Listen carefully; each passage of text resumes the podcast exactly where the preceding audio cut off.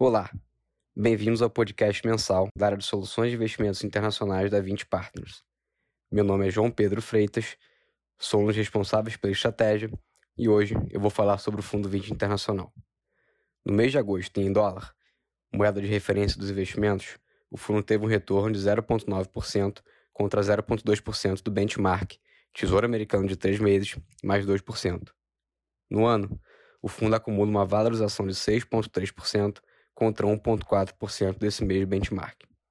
Em real, o fundo teve um retorno de 0,6% contra menos 0,2% desse benchmark, e no ano acumula uma valorização de 6,1% contra 1,2%. O avanço da variante Delta do Covid-19 e a sinalização do Fed de uma redução iminente dos estímulos com a paralisação do programa de compra de bonds não foram suficientes para reverter a tendência e os mercados de renda variável fecharam o mês de agosto testando novas máximas. Resultados fortes do segundo trimestre, aprovação total da FDA da vacina Pfizer e um discurso relativamente mais dovish de Powell no evento Jackson Hole contribuíram para essa alta. A parcela do fundo, exposta a esse fator de risco, foi responsável por mais de 90% da atribuição de performance em agosto. Nosso gestor de renda variável long bias teve uma rentabilidade de mais 3,95% versus mais 2,49% do índice global de ações MSCI World, gerando alfa tanto na parcela comprada quanto vendida.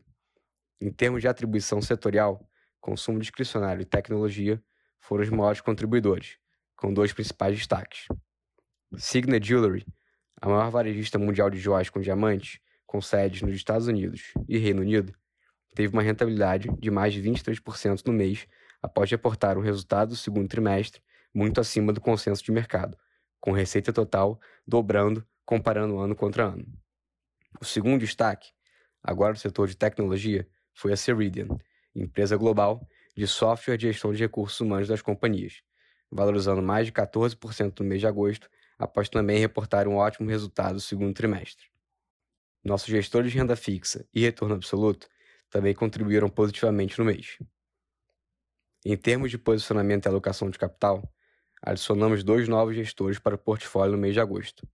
O primeiro foi de renda variável long only, concentrado em empresas large cap de tecnologia, e o segundo, de retorno absoluto macro discricionário, focado nos mercados de juro, câmbio, inflação e volatilidade nos países desenvolvidos do G10.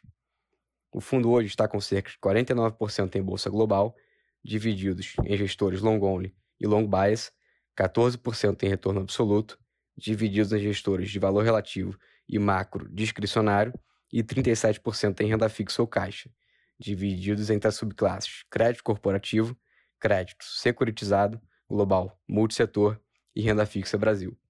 Além disso, conta com uma estrutura de opções para hedge cambial tático contra eventos extremos de apreciação do real versus dólar. Terminamos por aqui. Agradeço a todos pela atenção e até o nosso próximo podcast mensal.